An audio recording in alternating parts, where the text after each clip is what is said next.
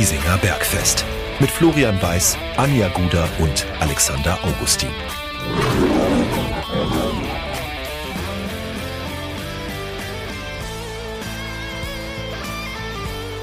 Servus und herzlich willkommen. Giesinger Bergfest, der Löwenstammtisch lädt zur Episode Nummer 98. Äh, Alex, mein Guter, ähm, Anja, gönnen wir den Urlaub weiterhin, oder? Uns bleibt ja nichts anderes übrig. Ich glaube, sie würde nicht heimkommen, wenn wir ihn nicht, wenn wir ihn, wenn wir ihr, wie heißt auf gut Deutsch? Äh, ich, ich habe äh, am Wochenende, glaube ich, meine Muttersprache verloren. Sie würde nicht kommen, wenn wir, wenn wir den Urlaub nicht gönnen würden, so rum. Richtig, und diese verdammte Zeitverschiebung in den südostasiatischen Raum, die hilft uns natürlich nicht wirklich. Äh, was uns beiden äh, auch nicht wirklich geholfen hat, waren die Erlebnisse am Wochenende. Und wir reden jetzt noch nicht mal über das Löwenspiel. ähm, denn die Nachwehen des Wochenendes sind immer noch ja, zu spüren. denn unabhängig voneinander haben wir beide das gleiche Event begangen, zwar getrennt, ähm, aber du als. Du warst Täter, ich war Opfer. Quasi. So hätte ich es jetzt auch betitelt. Ja. ja. wir können das ja auch ganz offen sagen. Also live haben wir von, von der 0 zu 2 Niederlage von 60 München bei Wien Wiesbaden so gut wie nichts mitbekommen. Äh, und der, der Grund hat drei Buchstaben. J-G-A. Auf ausgeschrieben äh, Junggesellenabschied.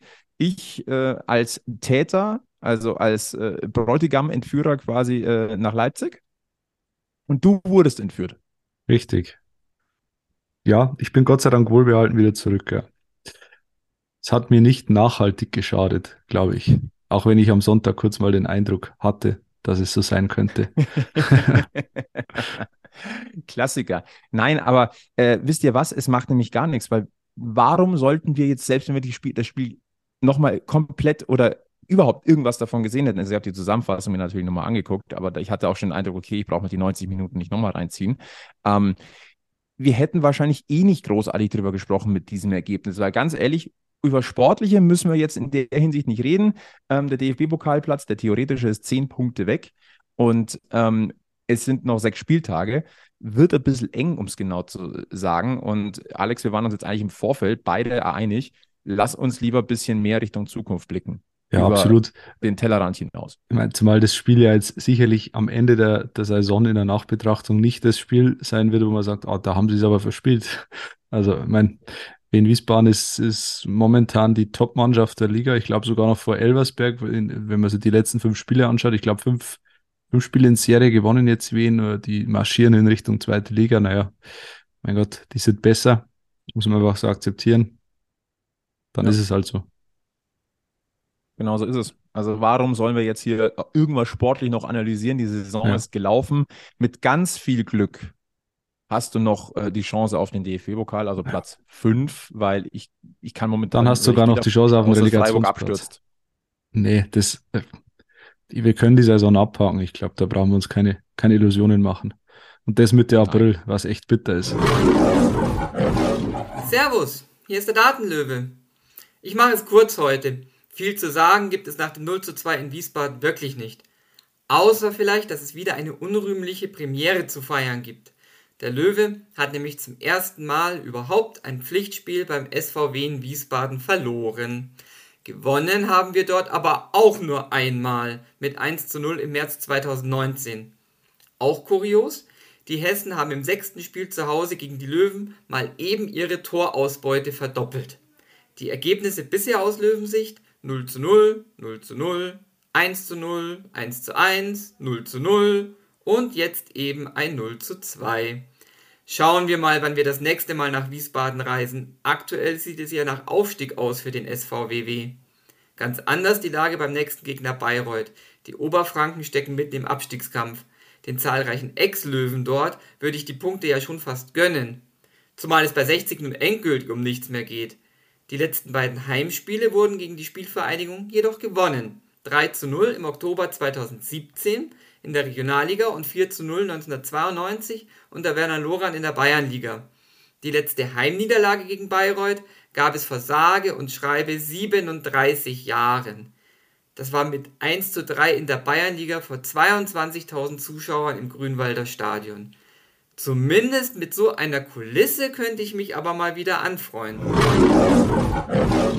Ja, wir hätten ja beide Bock gehabt, im Mai was zu feiern. Und ähm, auch, wir können ja auch ein bisschen hier aus dem Nähkästchen plaudern. Wir quatschen natürlich hier vor Start der Aufzeichnung auch nochmal so ein bisschen. Und wir sind uns beide einig, dass momentan relativ wenig wirklich Lust auf die Löwen macht. Ähm, ja, wir waren in, in, den letzten ein, zwei Wochen nochmal wieder ein bisschen besser drauf, natürlich auch durch äh, den einen oder anderen Punktgewinn und Sieg, vollkommen klar. Und äh, auch, dass da gewisse ähm, Weichenstellungen im Hintergrund wohl passieren. Ähm, trotzdem, den Flow, also ein richtiger Flow kommt nicht auf. Da hat es so ein Ergebnis, tut natürlich dann auch weh. Und dann mit dem Blick auf die Tabelle, ja, nur noch sechs Spiele, ja, jetzt ist es dann eigentlich endgültig gegessen. Ähm, ist ein bisschen schwierig. Du musst eigentlich jetzt so ein bisschen Schwung noch mitnehmen, der dann über die Sommerpause auch anhält. Weil ich, ich, ich will jetzt nicht sagen, dass ich die Sorge oder die Angst habe, aber die leichte Befürchtung eben, mit einem Stimmungshoch wirst du definitiv nicht in die Sommerpause gehen. Du kannst es nur noch einigermaßen im Zaum halten.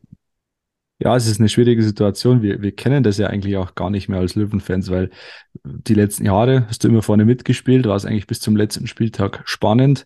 Ähm, in der ersten Saison war es bis, glaube ich, zum vorletzten Spieltag nach unten hin spannend. Dann äh, davor die Regionalliga-Saison, wiederum davor die Zweitligasaisons, wo man immer gegen den Abstieg gespielt hat. Also es ging eigentlich immer bis fast zum letzten Spieltag um, um wirklich entweder ums Überleben oder ums, ja, um die großen Fleischtöpfe, wie es immer so schön heißt.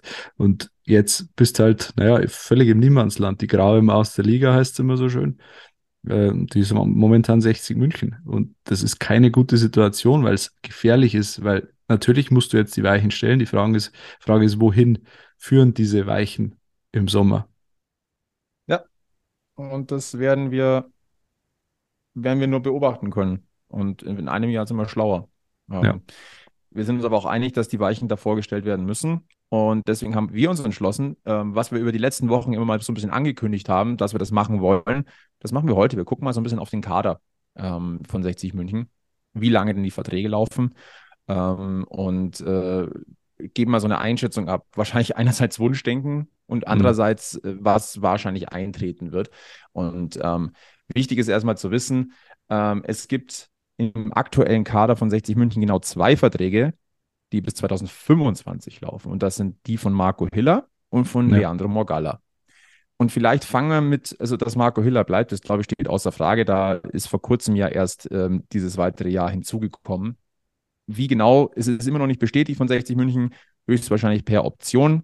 Hm. Wahrscheinlich nach X Startelf einsetzen nochmal oder so, könnte ich mir jetzt vorstellen, ohne es genau zu wissen. Ähm, also dann, über ihn, glaube ich, brauchen wir nicht zu diskutieren. Leandro Morgalla ist so, finde ich, so ein bisschen, der ist halt Teil dieser nächsten Saisonplanung, weil sportlich, glaube ich, gibt es keine zwei Meinungen, dass du den eigentlich behalten müsstest. Absolut. Mit dem Wissen, dass du kleinere Brötchen finanziell backen musst, ist er wahrscheinlich der Einzige im Löwenkader, der da helfen könnte, indem er Ablösesumme reinspielt. Die Frage ist, wie hoch die ausfällt. Richtig. Oder wann wird 60 schwach? Genau, Oder wann muss, wann muss 60 schwach werden? Weil es keine zwei Optionen mehr gibt, weil du dieses Geld nicht mehr ablehnen kannst. Also ab welcher Summe? Hm. Wird, also wenn wir jetzt mal davon reden, dass 60 also unter, unter siebenstellig Millionen Nee, es muss ein Millionenbetrag sein. Ja. So doof das jetzt klingt.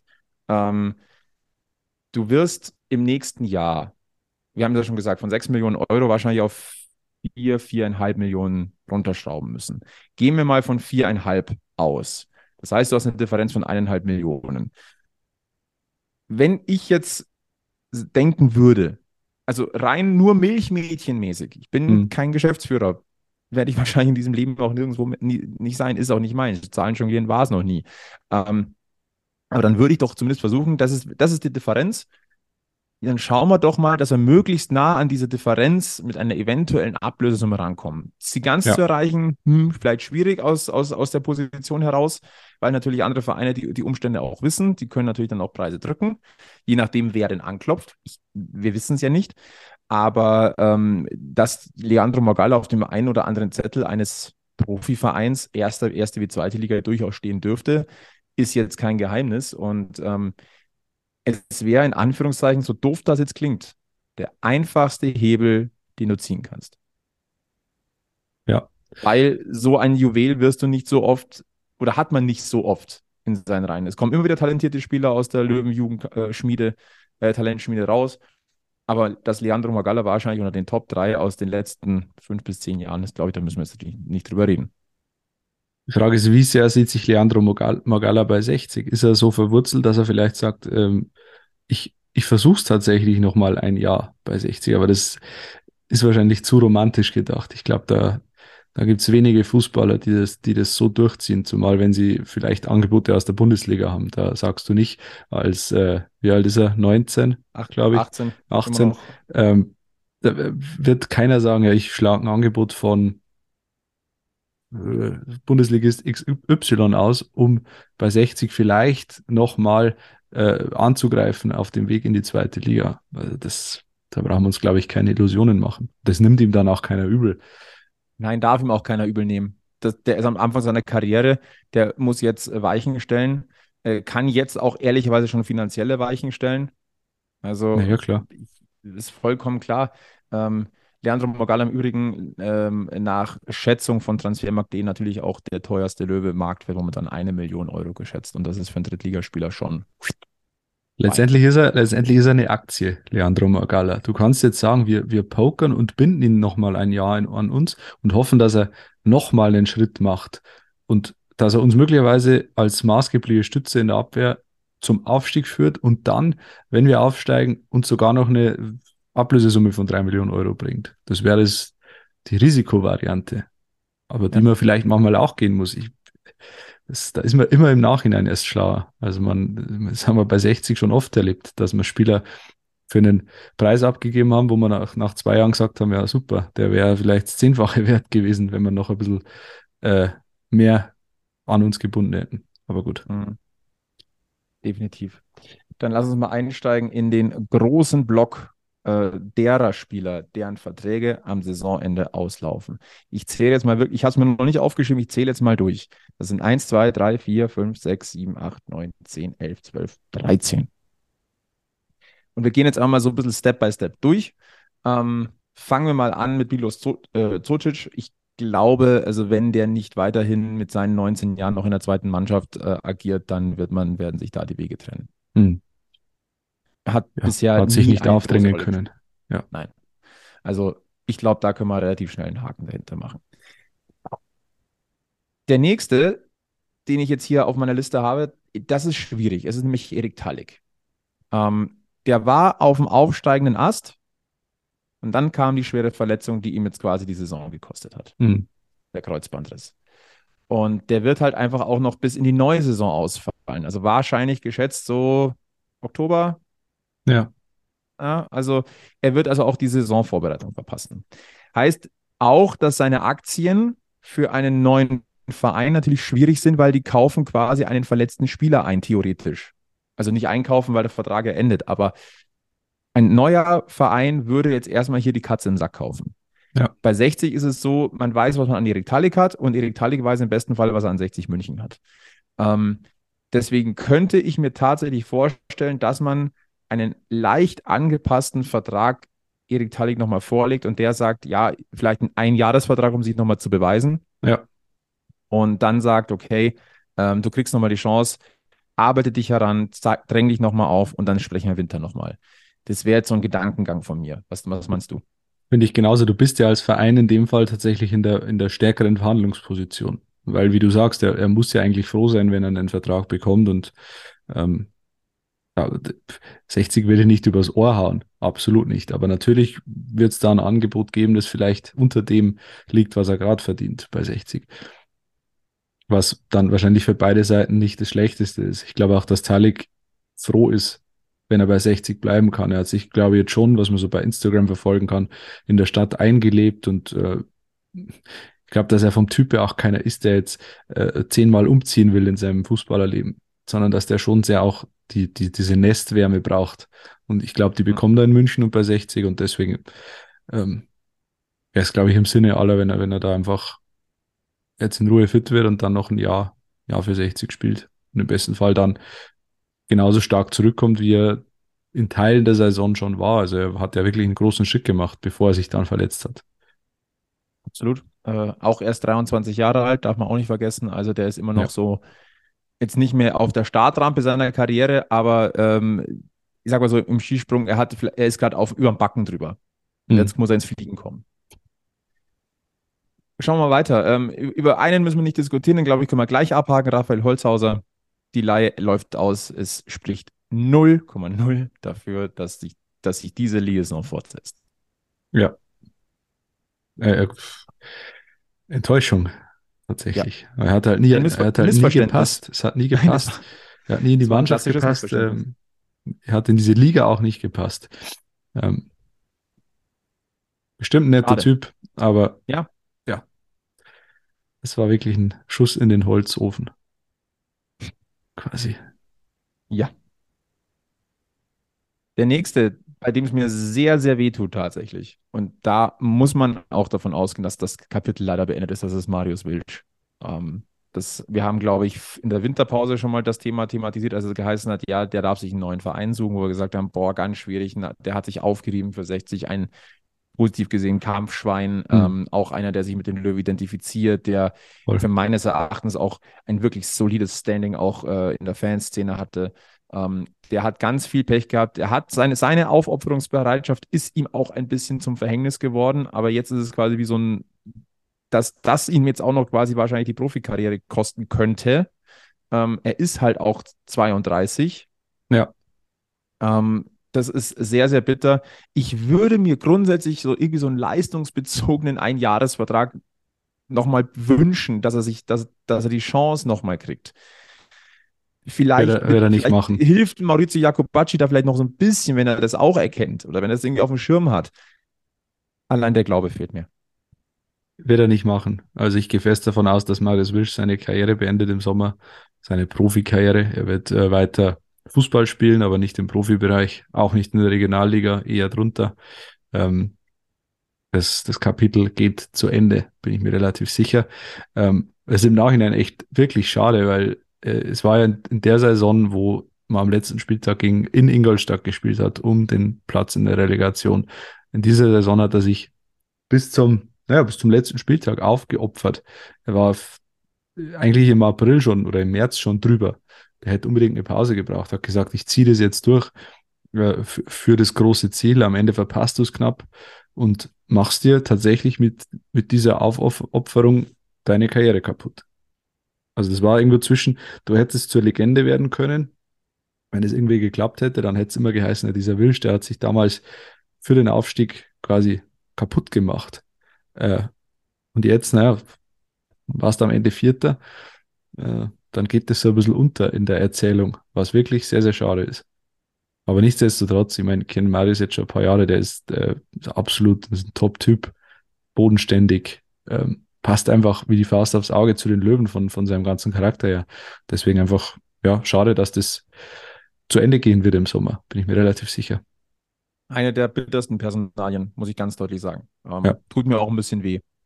Also sehr, sehr bitter. Ähm, der nächste auf der Liste, Quirin Moll. Ähm, auch 32 Jahre mittlerweile. Ähm, über seine grundsätzlichen Qualitäten, Erfahrungsschatz müssen wir jetzt wenig wenig, glaube ich, reden, aber ich, die Frage ist es, er war immer einer, der für einen Bock in den letzten Monaten gut war. Ähm, er ist nicht unumstritten, ähm, auch im, im Löwenkosmos insgesamt. Ähm, mein Bauchgefühl sagt, das Thema auch dieses Kapitel wird enden. Äh, Quirin Moll ist irgendwie eine komische Personalie. Ich bin mir da mit mir selbst gar nicht einig, was ich von Quirin Moll halten soll, aber seit Jahren. Also ich finde ihn einerseits eigentlich ein, ja, irgendwie einen soliden Sechser, den du schon brauchen kannst in der Mannschaft, rein vom, vom Typ her, von der Körperlichkeit, ich, es schadet nicht. Aber er hat halt eigentlich seit er damals, ich gegen Kaiserslautern, glaube ich, hat er sich das Kreuzband gerissen damals, wenn mich nicht alles täuscht, kann es sein. Ähm, 2019. Da war er davor ja in, in überragender Form. Da war wirklich ein Top, einer der Top-Spieler im Kader. Und seitdem hat er eigentlich nie mehr wirklich zu alter Form zurückgefunden. Und das ist halt jetzt doch schon wieder ein paar Jahre her. Also das dauert zu lange leider und ist schade. Aber ich befürchte auch, dass da auch kein Sprung, kein Leistungssprung mehr zu erwarten ist. Und er muss natürlich auch schauen, naja, wo, wo, für ihn ist es schwierig, weil er, äh, weiß ich, wie alt ist Quirin Moll? Auch jenseits der 30? 32. 32. 32. Da wird es natürlich mit den Empfehlungen der letzten Monate und Jahre schwierig, nochmal irgendwo unterzukommen. Wobei, naja, so, keine Ahnung, VfB Oldenburg oder so, wenn, wenn die in der Liga bleiben oder so, das, die werden den vielleicht mit Handkuss nehmen, aber einen ambitionierten Drittligisten zu finden, schwierig. Ich glaube tatsächlich, dass der Zug abgefahren ist. Bei Quirin Moll könnte ich mir auch durch seine regionale Verbundenheit vorstellen, dass er vielleicht in der Regionalliga Bayern noch einen, einen guten Platz findet. Also sollte zum Beispiel eine Spielvereinigung Bayreuth absteigen, was ja hm. möglich ist, ja. könnte ich mir vorstellen, dass die sagen, so einen erfahrenen, den holen wir uns dazu zum neuen Anlauf. Also ja. ohne, dass, dass wir jetzt da über irgendwelche Gerüchte irgendwas wissen. Ne? Das ist nur ein Sowas in die Richtung, ja. So äh, Würzburger Kickers oder so, so dieses Kaliber, ja. Gehobenes Regionalliganiveau. Haching, ja. Genau. Ja. Gibt ja durchaus ein paar attraktive Standorte hier noch in Bayern. Ja. Springen wir weiter. Es wird nicht einfacher. Ähm, Tom Kretschmer. Eine solide Nummer zwei im Tor. An Mar äh, Marco Hiller ist kein Vorbeikommen. Sollte Marco Hiller mal nicht spielen können, hat Tom Kretschmer jedes Mal geliefert. Absolut. Und zwar souverän. Ähm, also die, diese Kaltstarts konnte er, kann er. Er ist jetzt 24 er wird nicht auf Dauer die zweite Geige spielen, weil an Marco Hiller ist im Normalfall für ihn kein Vorbeikommen. Und das ist, ja. Eigentlich ist er, ist er die perfekte Nummer zwei. Ähm, vielleicht, wenn er noch ein bisschen mehr kitzeln, dann könnte auch Marco Hiller noch ein bisschen mehr kitzeln. Ja, mhm. also ich glaube, dass der in Anführungszeichen gefährlichere Herausforderer seinerzeit Henrik Bohnmann war. Ja. Nicht nur, weil der zeitweise auch die Nummer eins war, sondern auch so von, von, von vom Gesamtpaket her. Ja. Dennoch wäre, wäre Tom Kretschmer für mich weiterhin eine wunderbar passende Nummer 2 bei 60, weil auch der ein Löwe durch und durch ist. Aber auch da glaube ich, langsam aber sicher sagt er sich, will ich die dauerhafte Nummer 2 sein? Glaube ich eher nicht. Auch hier die Tendenz. Schritt zurück in die Regionalliga, da aber als Nummer 1. Schwierig. Als Torhüter immer schwierig, ähm, weil es halt nur eine begrenzte Anzahl an an äh, fixen Arbeitsplätzen gibt für einen Torhüter. Und dann, ich, ich würde der Tom Kretschmer schon auch zutrauen, in der dritten Liga Stammtorhüter zu sein, halt nicht bei 60. Ähm, an Hiller wird er nicht vorbeikommen auf kurz oder lang, außer der verletzt sich. Dann bist du um einen Tom Kretschmer wieder froh, aber das ist natürlich, kann nicht der Anspruch eines Torhüters sein, eines jungen Torhüters zu sagen, naja, jetzt, wenn Hiller sich irgendwann mal vielleicht verletzt, dann schlägt meine Stunde. Ja, das ist, die Geduld wird vielleicht irgendwann belohnt, aber bringt dich halt auf, ja, auf kurze Sicht nicht weiter. Mhm. Deswegen, ich denke, ich glaube, dass er, dass er relativ offen ist für alles. Also er, ich glaube, wenn er, wenn ein Angebot kommt, dann, dann würde er sich das anhören. Ich glaube aber auch nicht, dass er ganz abgeneigt ist, bei 60 zu bleiben. Also ich glaube nicht, dass er jed, jedes, also irgendein Angebot um jeden Preis annimmt, damit er irgendwo Stammtorhüter ist in der Regionalliga Nordost oder keine Ahnung. Nee, wird, wird glaube ich, von den Angeboten abhängen. Die werden kommen, da bin ich mir relativ sicher. Aber es muss halt dann auch passen. Und ich glaube schon, dass er weiß, was er an, an 60 grundsätzlich hat. Und die Auftritte wird er wieder bekommen. Ich meine, die hat er in dieser Saison ja. auch bekommen, oder? In dieser Saison, ja. Mar war nicht Marco Hiller noch gesperrt? Ganz am, ganz am Anfang. Ja, genau. Nee, ich meine, das war vor. Das ist, schon, ist ja schon zwei Jahre her. Oh mein, man fand, also, ein, also ein Spiel hat Tom Kretschmer auf alle Fälle gemacht, weil da, weil da Marco Hiller krank war. Und das Irgendwie war, so, mich genau. nicht alles zurück, dieses genau. 0 zu 3 gegen Ferl, wo er nichts machen konnte. Ja, genau, stimmt. Aber egal, also Fakt ist, wenn er da war, war er da. Also wenn er gebraucht wurde, war er da. Absolut. Und, ähm, ja, das ist eine ganz spannende Personalie, muss ich ganz Und er ist eigentlich, er ist schon so ein klassischer Drittligatorhüter, schon sehr spektakulär irgendwie in seiner, in seiner Art und Weise. Das passt schon in die dritte Liga. Da hast du ein paar so, so Teufelskerle, wie es immer so schön heißt, drin. Und das mhm. ist schon einer, der, der, der, der glaube ich auch mal für Aussetzer gut ist, aber der, der einfach spektakuläre Dinge rausholt. Und da, da würde er. Also Unterhaltungsfaktor und genau. die Art, wie er auftritt, sein, sein, ja. sein Habitus, sage ich ja. mal, der, der verspricht schon, also du, du bekommst ein in, interessant, äh, sehr Absolut. interessantes Paket. Ja. Also dementsprechend auch aus, aus der Hinsicht nicht gerade unattraktiv ja. als Keeper, den in seinen Reihen zu haben. Springen wir weiter. Wen haben wir denn da noch so? Ha, Marius Wörl der Aufsteiger auch der Rückrunde, der viel zu lange links liegen gelassen worden ist. Als nicht drittligatauglich abgestempelt nie- zwischen den Ja. Zeilen. von gewissen, von gewissen führenden Köpfen bei 60. Ja. Und 19 Jahre ganz frisch alt äh, geworden, jetzt im April. Vertrag läuft aus. Ja, da leckt sich jetzt auch äh, jeder ambitionierte Drittligist oder, oder äh, Mittel-Zweitligist die Finger, weil beste Verhandlungsposition, ne? Ja, zumal, wenn es eben solche Aussagen gab im Vorfeld, da wird Marius Wöll natürlich auch erstmal äh, überlegen, naja, äh, bekomme ich bei, bei den Löwen die Wertschätzung, die mir zusteht, nach den letzten Leistungen. Ja, Also, ich sag mal so, in Maurizio Jacobacci hat er jetzt einen wunderbaren Fürsprecher. Und die Zeichen stehen ja bei ihm auf Verlängerung. Es ist noch nichts durch, stand heute offiziell. Zeichen gehen dorthin. Also der Trainer steht hinter ihm, der neue Trainer. Aber reicht das aus, um nochmal einen Vertrag zu verlängern? tja, das muss Also er das- selber ich, entscheiden. Also ich glaube, ich glaube Kann tatsächlich, hier steckt die Krux in der Psychologie. Ja, ich, ich kann Marius Wöll auch als Typ nicht einschätzen, ehrlich gesagt.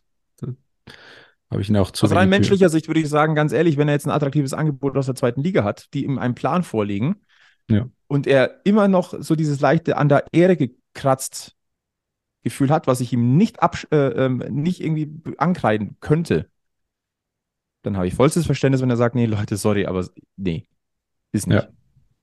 Ja. Übrigens, weil wir, weil wir gerade diese Andeutung gemacht haben mit der Aussage, ich will es nur korrekt zitieren. Äh, Die Aussage kam von Robert Reisinger, Löwenpräsident, der in der AZ gesagt hat, ich bin zuversichtlich, also es ging um, die, um den Verbleib von Marius Wörl an der Grünwalder Straße, ich bin zuversichtlich, weil, er, weil wir gute Argumente haben, dass er bei uns bleibt. Wo kann er denn sonst Stammspieler in der dritten Liga werden? Also heißt, äh, bei anderen Vereinen wäre er nicht Stammspieler in der dritten Liga, im Umkehrschluss, wenn man es ihm negativ auslegen will, diese Aussage. wenn man es will. Kann man sicher, vielleicht kann man machen, ob es wirklich so gemeint war, können wir jetzt, ja. Wie gesagt, äh, ich glaube, da kommt ganz, ganz viel auf psychologisches Feingespür Mhm. an Ja. in den Verhandlungen und den Gesprächen. Weil dass man noch mit Marius Wörl sich an den Tisch setzen wird, davon können wir ausgehen. Musst Aber du ich glaube, dass auch. es ihm schon, es würde ihm schon gut tun, nochmal ein Jahr in der dritten Ja. Liga zu spielen. Ich hab, Ja. Er hat es jetzt ja über ein paar Wochen gezeigt, jetzt muss er es mal über eine Saison beweisen. Mhm.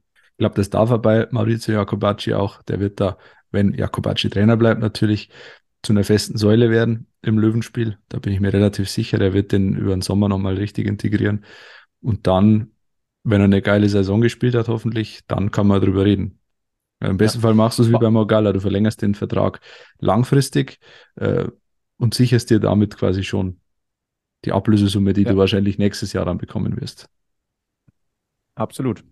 Vor allem, du kannst ihm ja auch einen Weg aufzeigen, weil im defensiven Mittelfeld werden Plätze frei werden. Also Ja. über Quirin Moll haben wir schon gesprochen. Ähm, auch ein Rafa Holzhauser, der eigentlich ein offensives Mittelfeld bekleidet, aber eigentlich ein Offensiv-Allrounder in der Hinsicht ist. Also auch der wird wegfallen. Das heißt, zwei Kontrahenten mehr, so doof das jetzt klingt. Das heißt, die Mhm. Stammposition wird wahrscheinlicher. Auch mit Blick auf die nächste Personalie, Daniel Wein. Auch da läuft der Vertrag aus. Der ist 29 und jetzt müssen wir mal ganz kurz, da- dass es auch jeder nochmal im Kopf hat. Daniel Wein kam zur Regionalligasaison, Hm.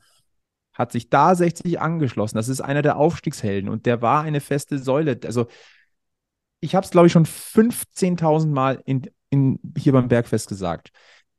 Wenn Daniel Wein seine Leistung hat abrufen können, dann war der für mich so ein Sami Khedira 2014 bei der deutschen Nationalmannschaft. Er fällt nicht auf, weil er das Spiel regelt und es fällt maximal auf, wenn mal was schief geht. Ja, aber ansonsten ist der ist. so ein, ist es irgendwie, ist es ein, Ur, ein unauffälliges Uhrwerk, das aber eines der wichtigsten Rädchen im Spiel ist. Ja.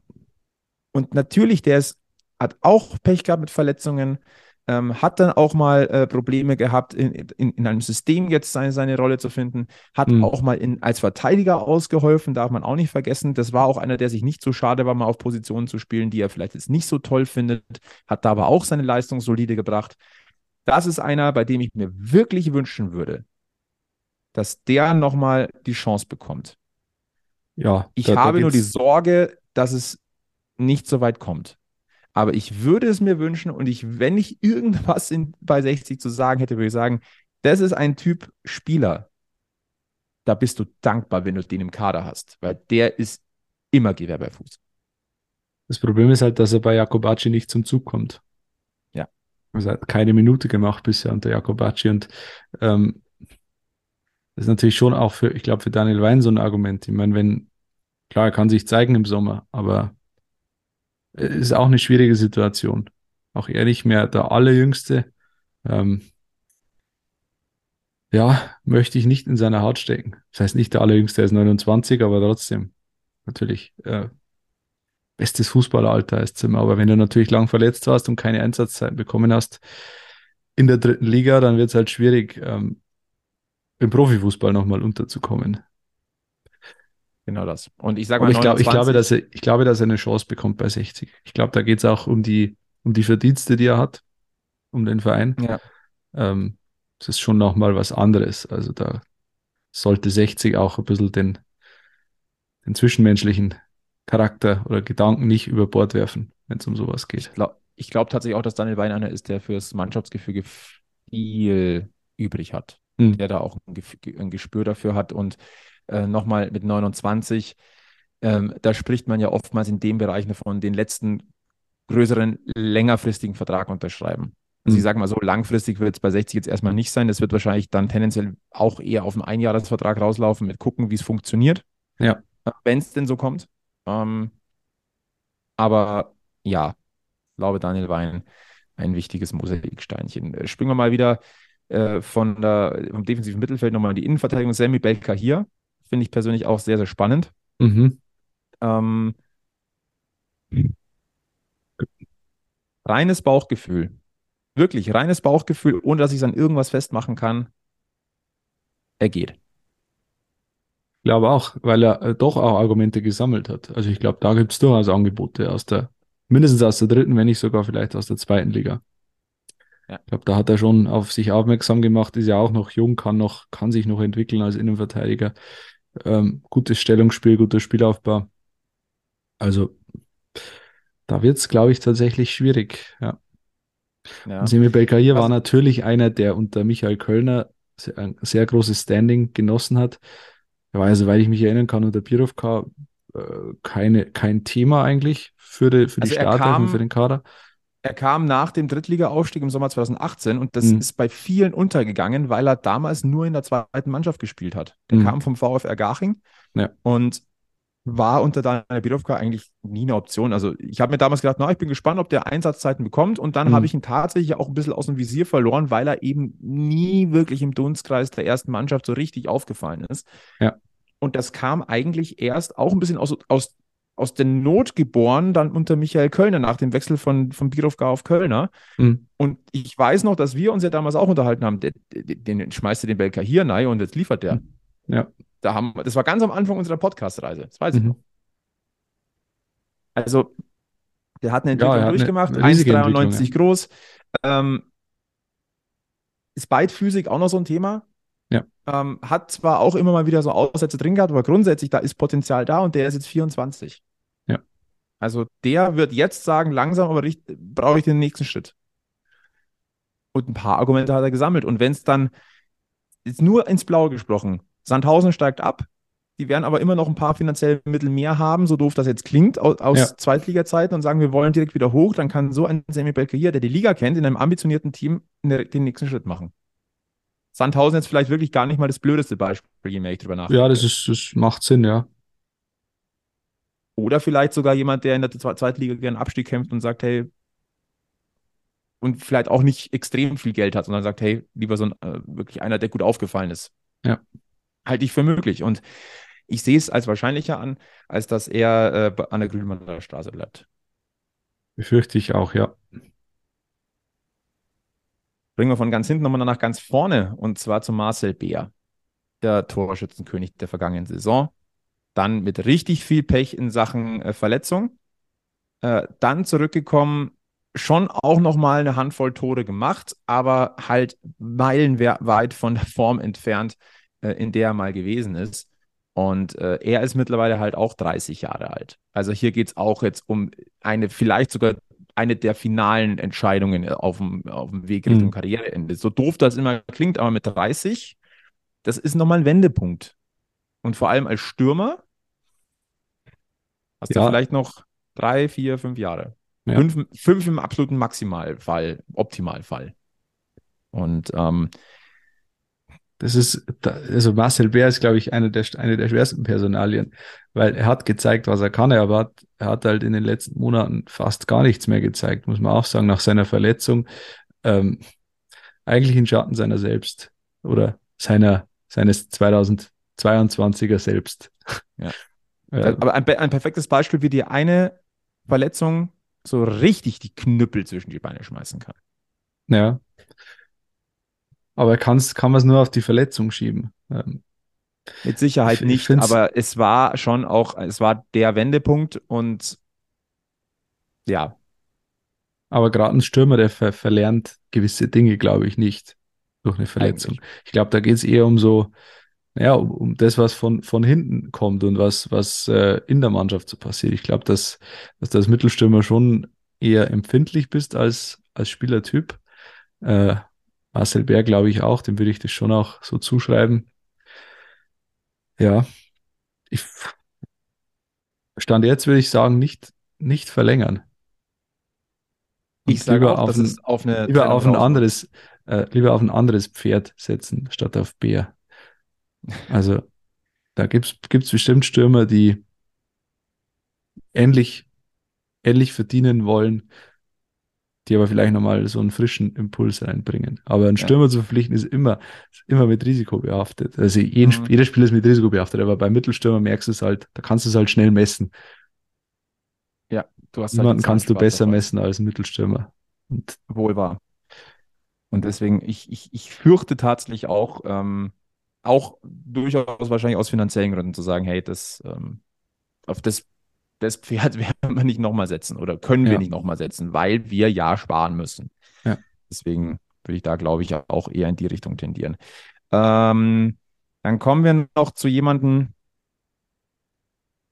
der ja nur einen Einjahresvertrag hatte.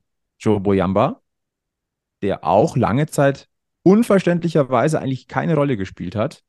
Unter Ja. Maurizio Jacobacci jetzt so richtig aufblüht. Ähm, der hat nur ein, einen Einjahresvertrag bekommen. Ähm, ich im Nachgang, je mehr man drüber nachdenkt, ich glaube, so einen Spieler, vor allem zu dem Zeitpunkt, als er gekommen ist, er war ja, glaube ich, einer der letzteren, die dann verpflichtet wurden, mit der Qualität eines Joe Boyamba, der hat garantiert andere Angebote auch gehabt. Und es war nur möglich, ihn zu 60 München zu holen, dass man sagt, pass auf, ein Einjahresvertrag, wenn wir aufsteigen, verlängert sich der.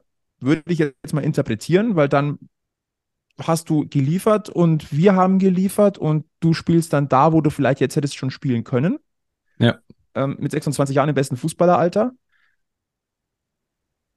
Und deshalb, ich würde es mir wünschen, dass, dass, dass, dass Joe Boyamba, den, den wir jetzt sehen, einer der Fixpunkte ist für die nächste Saison, um nochmal einen neuen Anlauf zu nehmen, in welcher Form auch immer und wie weit es dann auch wirklich reicht. hm, Aber aus, diesem, aus dieser Gesamtgemengelage denke ich, wird das darauf rauslaufen, dass der den Sprung in die zweite Liga macht. Oder zu einem Verein, der definitiv nächstes Jahr Aufstiegskandidat ist. Also mit Brief und Siegel. Ja. Und das kannst du bei 60 momentan nicht sagen.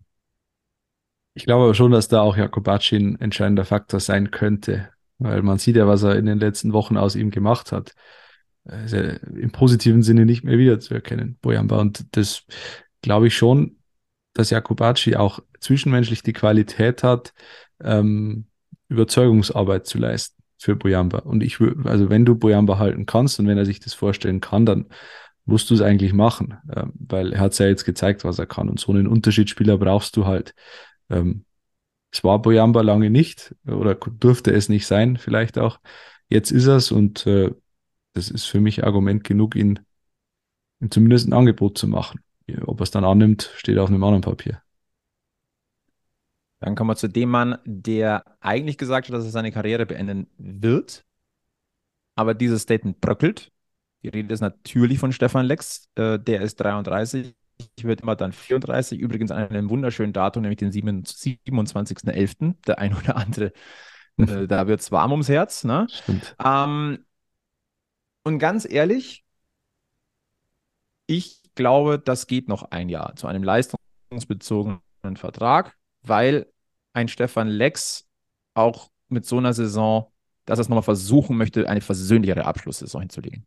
Spielt schon auch die Ehre eine große Rolle. Ich meine, Stefan Lex ist zurückge zu, zurückgekommen zu 60, kann man ja gar nicht sagen, aber er ist zu 60 gekommen als Löwen-Fan, äh, um da was Großes zu erreichen. Das hat er nicht geschafft bis jetzt. Und ich glaube nicht, dass er, dass er sich das jetzt nachsagen lässt, mit so einer Saison aufzuhören.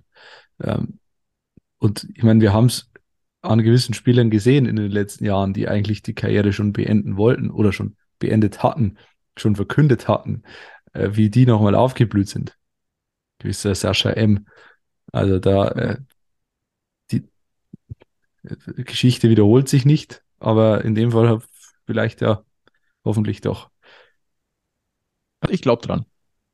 Ich glaube, ja, zumal, nicht gelesen. Zumal äh, dieses, dieses Trio Frenetzi, Boyamba und Lex, das kann schon richtig funktionieren, wenn die vorn jetzt eben den 2022er Marcel Bär drin hätten und nicht den 2023er Marcel Bär. Das wäre eine Offensive, die, da würden sich andere die Finger nachlegen. Definitiv. Und dann haben wir noch einen Namen offen und da gibt es für mich keine zwei Meinungen. Tut alles, damit dieser Yannick Deichmann an der Grünwalder Straße bleibt, weil das ist für mhm. mich, der ist jetzt 28, das ist für mich der kommende Löwenkapitän. Punkt.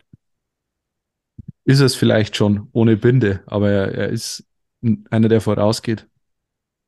Und ja, also da glaube ich, gibt es keine zwei Meinungen. Es ist einer der wenigen, die eigentlich ja, über die ganze Saison hinweg geliefert haben. Also da gab es, ich glaube nicht, dass Janik Deichmann jetzt ein, mal eine, einen Aussetzer hatte in dieser Saison, so einen klassischen oder so einen, so eine Delle, eine Leistungsdelle, kann ich mich nicht, nicht erinnern, zumindest. Also nein. Unbedingt nein, halten, nicht. unbedingt halten. Ähm, und ich glaube auch, dass die, die Chancen gar nicht so schlecht stehen. Der wird zwar Angebote haben, aber das ist so einer, das ist ein, wieder so ein Kampfschwein, ein emotionaler Leader. Der, ich glaube auch, dass der sich in diesem Löwenkosmos extrem wohlfühlt, auch von, seinen, von seinem Naturell her. Mhm. Und dass der jetzt eher auf dem Ehrgeiz gepackt ist und gesagt und sagt, ey, nee, nee, definitiv so nicht. Aber er ist, äh, das, der Ehrgeiz könnte dann natürlich auch dem Ganzen entgegenstehen. Er ist Ende 20, er ist extrem ehrgeizig. Jetzt, wenn er ein Angebot von, sagen wir, vom ersten FC Magdeburg bekommt, wenn der, wenn die in der Liga bleiben oder von, sag mal, keine Ahnung, äh, wen haben wir denn da noch so im grauen Mittelfeld der zweiten Liga? Diese, ich habe keine, ich kenne die, ich weiß, wer oben steht, ich weiß, wer unten steht, aber wer dazwischen ist, Hansa, na, Hansa Rostock steigt ab, na, steigen die ab, ich weiß es nicht. Irgend so ein, die hängen, äh, erster FC Magdeburg also Eintracht, und, und Eintracht Braunschweig, Hannover 96, Kräuter Fürth, Holstein Kiel. Hannover 6, Holstein Kiel, sowas, da ist natürlich Janik Deichmann auch als Norddeutscher vielleicht verleitet, da zu sagen, das, das probiere ich. Auch, auch Kaiserslautern würde, könnte ich mir zum Beispiel bei Kaiserslautern wäre. Doof ja. das klingt jetzt. Ja. Und da wärst ja. halt, ich glaube, da bist du als Ende 20-Jähriger natürlich schon sehr, sehr verleitet, so ein Angebot anzunehmen. Zumal, zumal mit so einem Ehrgeiz wie Janik Deichmann. Also musst du ähm, Argumente haben als 60-Verantwortlicher. Also da muss an die Schmerzgrenze gehen. Hm. Und zwar wirklich. Ähm, ich hoffe drauf. Das sind alle, deren Verträge auslaufen und, und mit unseren Einschätzungen. Und jetzt der Vollständigkeit halber, alle anderen Verträge, bis auf den, denen von Marco Hiller und Leandro Mogala, enden nach der kommenden Saison, also im Sommer 2024. Ich werde euch die ganze Liste jetzt nicht mehr vorlesen. Ihr wisst alle, wen wir jetzt nicht genannt haben. Also alle, die jetzt mit, die wir jetzt nicht genannt haben, deren Verträge enden nach der kommenden Saison. Hm. Viel Arbeit für den alten, neuen, erst noch kommenden Geschäftsführer. Auch das werden wir erst noch sehen. Und vieles hängt, glaube ich, von ja. der von der großen Personalie Jakobacci ab oder vom Trainer, sagen wir mal so. Äh, muss ja nicht Jakobacci bleiben, aber ich gehe davon aus, dass es bleibt. Ähm, das musst du so schnell wie möglich fix machen. Und dann musst du natürlich auch überlegen, was passiert mit Günter Gorenzel. Äh, da, wenn, wenn Günter Gorenzel nicht bleiben soll und wenn man sich da einiges, ist man ja sich natürlich nicht bei 60, aber wenn, wenn der Weg dahin führt oder wenn das nicht zu vermeiden ist, dann muss man das schnell ähm, kommunizieren und auch schnell fix machen, äh, weil dann brauchst du einen neuen Sportchef, der dann den Kader für die nächste Saison plant mit dem Trainer Jakobacci wahrscheinlich. Also es ist jeder Tag, der da jetzt vergeht, ist eigentlich ein verlorener Tag. Du kannst, das ist ja das einzige Gute an dieser Situation ist ja, dass du weißt, wofür du planen kannst in der nächsten Saison. 60 hat die Regionalliga-Lizenz beantragt, okay. das war aber eher pro forma. Du kannst zu 100 Prozent für die dritte Liga planen. Ähm, da musst du eigentlich ab jetzt oder eigentlich schon seit drei Wochen jede Energie dieser Welt dafür aufwenden, den geilen Kader zusammenzustellen. Das ist natürlich ja. für einen Lame Duck wie Günter Gorenzel. Ich dichte ihm das jetzt mal an, dass er eine Lame Duck ist, aber ich, ich glaube es so, dass es so ist. Das ist natürlich schwierig. Also wenn du selber weißt, du wirst wahrscheinlich den Sommer nicht überleben als Löwensportchef, äh, ist es schwierig, einen Kader zu planen über den Sommer hinaus. Also es ist, ist, ist zwar deine ja, Aufgabe, aber natürlich Gespräche da auf Augenhöhe zu führen, auch mit der notwendigen Motivation natürlich dann auch. Also ungut. Nicht einfach. Sehr ungut. Alles andere als gut.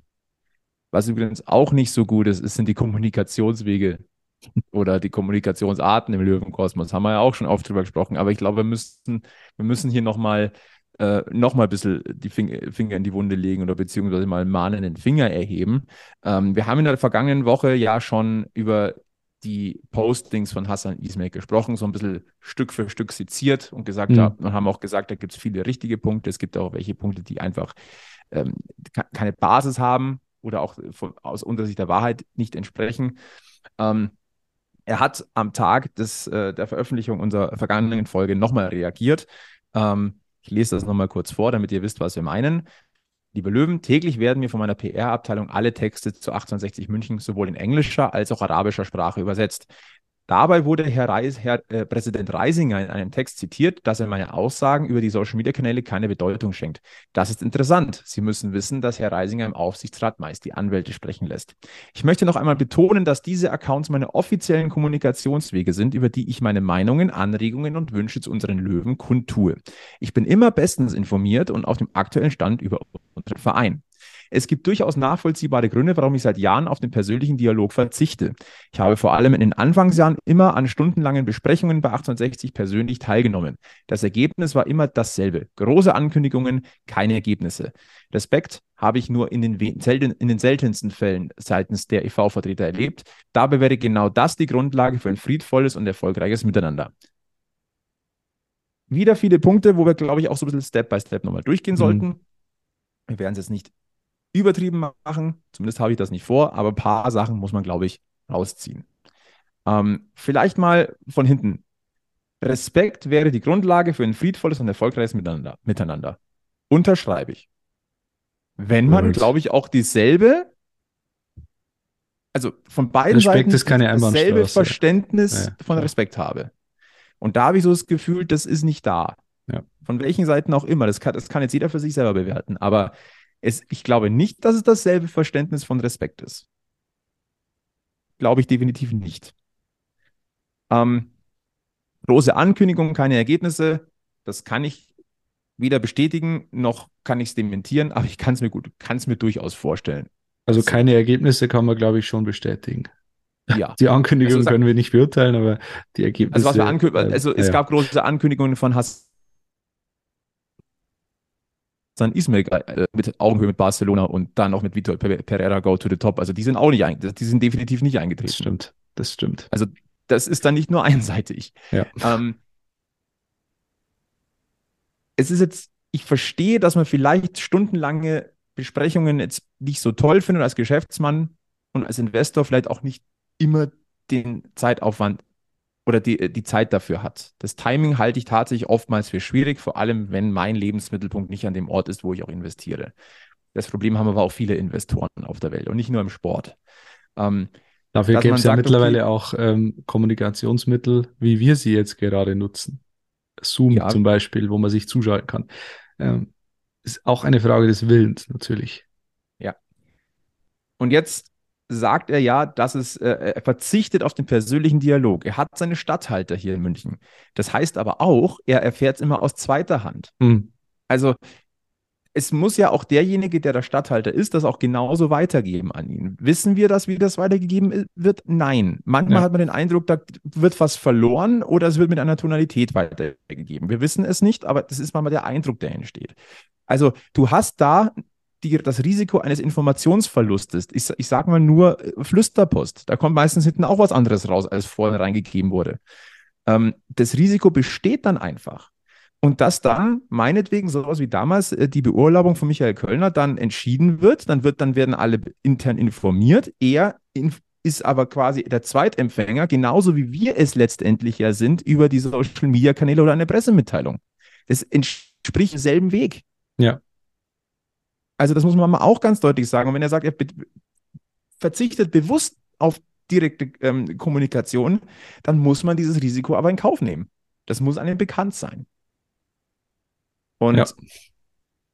und dann zu sagen, dass diese Accounts auf Facebook, Twitter, Instagram seine offiziellen Kommunikationswege sind, über die er seine Meinungen, Anregungen und Wünsche zu unseren, zu unseren Löwen kundtut.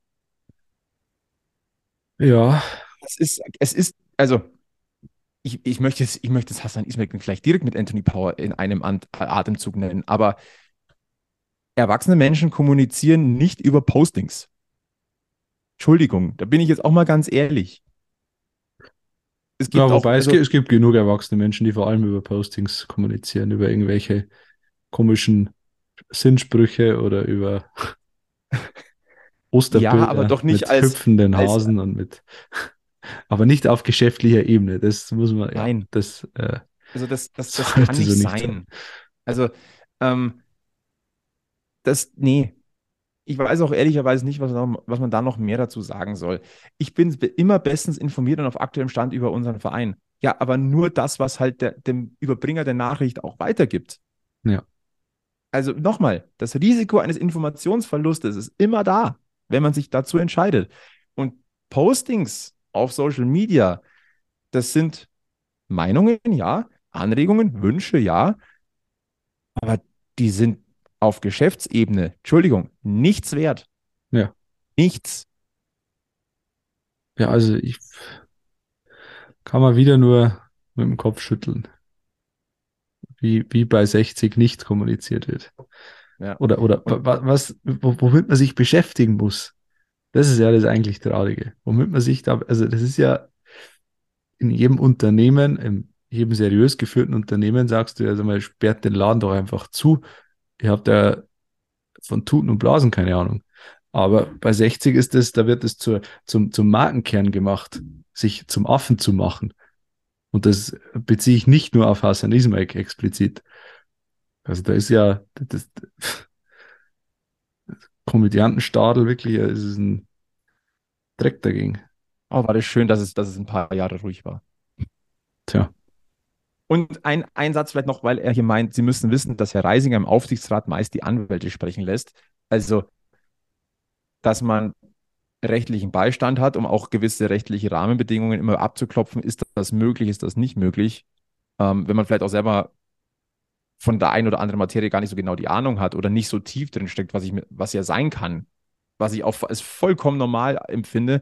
Also rechtlicher Beistand, vor allem bei solchen, ich sag mal, in Anführungszeichen Konzernentscheidungen und Konzerngremien kennen das eigentlich als Standard. Gut, die Frage ist, ob er, ob er tatsächlich die Anwälte sprechen lässt und selbst und dann einfach nichts sagt oder ob er sich Beistand holt. Das sind ja zwei verschiedene Paar Schuhe.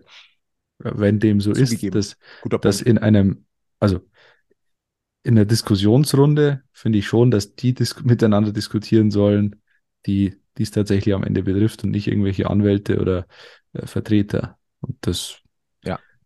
ist dann auch kein gutes Zeichen, wenn du sagst, äh, hier, ich äh, habe ein Statement von meinem Anwalt dabei oder ich habe meinen Anwalt dabei, der hier ein Statement verliest. Ja.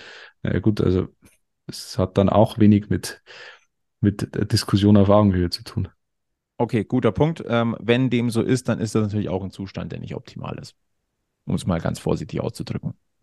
Also nochmal, reine Interpretation der Worte ja. und ähm, wie gesagt, nochmal, vielleicht auch nochmal die nach das äh, von vergangener Woche auch nochmal, äh, manchmal, manchmal ist es hilfreich, in Ruhe, langsam Step by Step durchzulesen, solche Statements und dann hin zu hinterfragen, wie ist denn die Situation. Ja. Was, was definitiv, glaube ich, nicht hilfreich ist, wenn man diese Schiene dann auch noch einschlägt. Ähm, weil, wenn, wenn jetzt beide Seiten anfangen, nur noch über Facebook zu kommunizieren, haben wir ein Problem. Ähm, äh, Löwenpräsident Robert Reisinger hat am äh, Dienstag einen, Facebook-Post abgesetzt. Es war ein Katzenbild mit einem äh, Text, also es waren zwei, ein, eine keifende Katze und eine etwas ja, konsterniert blickende Katze, würde ich das mal äh, betiteln, äh, mit der Aufschrift: In Krisenzeiten suchen Intelligente nach Lösungen, alle anderen suchen nach Schuldigen. Und äh, die Überschrift äh, oder der, der Bildtext dazu war, angeblich ist es jetzt üblich, dass man sich nur über die sozialen Medien austauscht und seine Meinung mit schönen Katzenbildern garniert. Ich glaube, diese neuen Zeiten sind nichts für mich. Schöne Woche an alle. Ich halte es ein bisschen für schwierig. Hätte ich lieber mal gelassen, würde ich sagen, weil das ist einfach, was bringt es dir? Also, es gibt dir in deiner eigenen Bubble gibt's, gibt's Applaus. Ähm, ja, aber was trägt es zur Sache bei? Also, ich finde schon, dass als Löwenpräsident solltest schon in gewissen Situationen einfach dich öffentlich zurückhalten. Oder gar nicht auf deinem privaten Facebook-Account, der aber öffentlich ist, irgendwas zu, irgendwas posten, was dann, ja, es ist, es ist lustig gemeint, aber. Es ist lustig gemeint. Wir wissen alle, dass es in Richtung Anthony Power geht, ja. ähm, der das ja jetzt zu seinem Markenkern gemacht hat. Ähm, haben wir ja Aber da, da sage ich doch, ich, la ich lasse das sein und lasse mich nicht auf dieses Niveau her herunterziehen. Und genau das Auch wenn es mit einem ironischen Augenzwinkern ist, alles gut, aber es ähm, ist unnötig, einfach unnötig. Ja. Also ich, ich, als ich das gesehen habe, dachte ich mir so, oh nee, das ist, das ist in der Gesamtgemengelage äh, keine gute Entscheidung gewesen. Also aber was soll man sagen? Es, es bleibt spannend und äh, ganz ehrlich, ich freue mich schon auf die nächsten Postings, die wir dann zerpflücken können, weil sportlich, ja. wie gesagt, ist nicht mehr großartig viel drin. Ähm, am kommenden Wochenende gibt es zumindest mal ein Spiel, ähm, das noch so ein bisschen ja, vom nur ein bisschen was ist, sage ich mal. Äh, ähm, es kommt am Samstag zum LC München gegen die Spielvereinigung Bayreuth. Für die geht es sehr wohl noch um etwas. Die haben am vergangenen Wochenende gegen Halle verloren, haben jetzt aktuell auf Platz 17 vier Punkte Rückstand auf den retteten 16. Platz. Also es ist noch alles drin in Sachen Klassenerhalt. Die brauchen die Punkte. Ich habe heute auch schon von den ersten gehört, ja komm, das Spiel verlieren wir, weil Bayreuth braucht die Punkte mehr als mir, weil absteigen können wir langsam nicht mehr. Viererpack also, Ziereis. Zum Beispiel. Ist ausgemacht glaube ich. Oder Felix Weber darf sich äh, auch mal mit dem Tor noch mal weiter rehabilitieren. Ähm, ich sage es mal ganz böse. Natürlich möchte möchte ich als, als, äh, als Blauer einen Heimsieg auf Giesings Höhen sehen. Wenn es eine Heimniederlage gegen Bayreuth ist und das hilft ihnen in der Klasse zu bleiben, dann kann ich das vielleicht noch verschmerzen.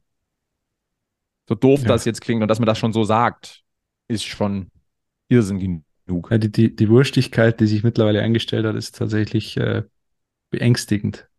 Die Wurstigkeit ist auch. Gibt es diesen Terminus überhaupt? Das ist auch ein toller Folgentitel, oder? Wurstigkeit. Wurstigkeit. Schon, ja. Komm, über, überlegen wir nachher noch. Ansonsten, was erwartet uns an diesem Spieltag? Freitag kommt es zum Auftakt zwischen Halle und Osnabrück. Samstag dann, wie gesagt, 60 München gegen Bayreuth. Dazu die Spiele Oldenburg gegen Freiburg 2, Duisburg gegen Wien Wiesbaden, Elversberg gegen Aue, Köln gegen Ingolstadt, Dynamo Dresden gegen Waldhof Mannheim. Mhm. Also, ähm, wenn man sagt, ich will das Löwenspiel gar nicht mehr erst sehen, dann würde ich wahrscheinlich Dresden gegen Mannheim angucken. Ich glaube, da, da, brennt die Bude. Ähm, dann am Sonntag noch Meppen gegen Saarbrücken und Zwickau gegen Essen und Abschluss am Montagabend dann Ferl gegen Dortmund 2. Ich sag's dir oh. ganz ehrlich, ich bin froh, wenn es vorbei ist. Mhm. Also nicht der Podcast, auch da jetzt langsam, weil ich langsam Hunger habe.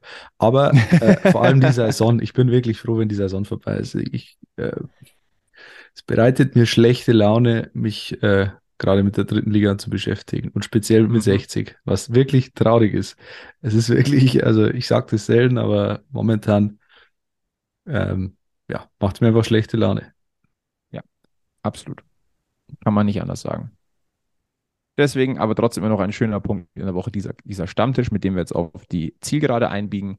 Äh, einen kleinen Shortcut haben wir noch, das kam heute ganz frisch. Ähm, die Abendzeitung vermeldet, dass es wohl nicht so schlecht aussieht, äh, dass 60 München demnächst doch nochmal ein bisschen an der Stadionmiete schrauben kann, indirekt. Ähm, denn es geht darum, dass die MVG-Abgabepauschale, mit ihr wisst alle, wenn ihr ein Löwenticket habt, dann ist da quasi ähm, die Fahrt nach Giesing inkludiert mit den öffentlichen Verkehrsmitteln. Da war ja auch immer so ein Streitpunkt, kam ja immer mal wieder auf, tatsächlich braucht man das unbedingt, muss das sein. Und äh, jetzt sieht es wohl so aus, dass es durchaus gute Chancen gibt, äh, dass das in der kommenden Saison entfällt. Ein Jahr auf Übergang, mal zu testen, wie das ist. Denn viele haben es vielleicht mitbekommen, 49-Euro-Ticket gibt es ja mittlerweile. Und ähm, ich jetzt aus meiner persönlichen Sicht kann sagen, ich habe mein, mein äh, Isa-Card-Abo umgestellt, weil es dadurch ein Tick günstiger für mich wird beim 49-Euro-Ticket. Heißt, ich mit dem Ticket fahre, kann ich sowieso nach Giesing fahren. Ich konnte es vorher mit der, mit der Isa-Card auch schon.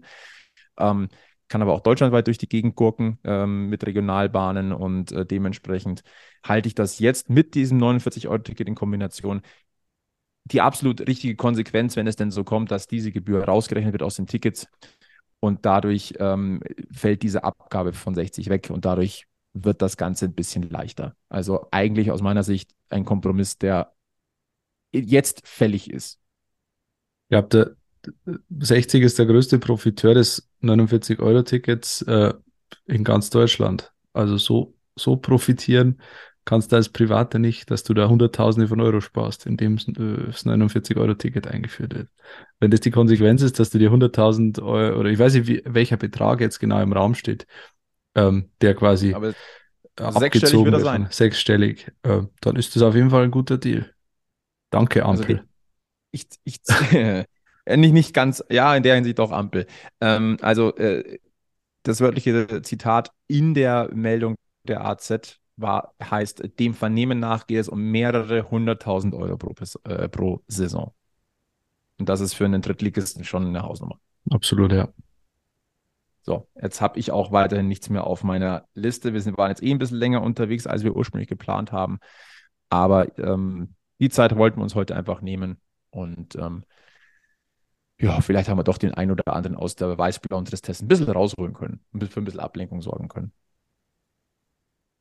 Möglicherweise, hoffentlich. Ja. Haben wir sonst noch irgendwas? Alex, liegt dir noch irgendwas auf der, auf der, auf der Zunge? Nö. Ich hoffe, es kommen wieder bessere Zeiten. Und ich hoffe auch, dass Anja zurückkommt. Zu dritt macht ah, das, das so, die, die kommen Spaß. ja sowieso mit Anja dann, stimmt. Hm. Also, genau. die wird wieder gute Laune hier reinbringen. So ist es. Liebe Grüße, Anja, nach Südostasien. Komm wohlbehalten wieder, wir brauchen dich hier. Dann machen wir den Deckel drauf, Folge 98 vom Giesinger Bergfest. Ähm, wir verweisen auf Facebook, Twitter, Instagram. Lasst ein Like da, gerne eine 5-Sterne-Bewertung. Das hilft uns und freut uns, äh, egal auf welchem Kanal. Ähm, ja, ansonsten äh, abonniert diesen Podcast, empfehlt uns weiter.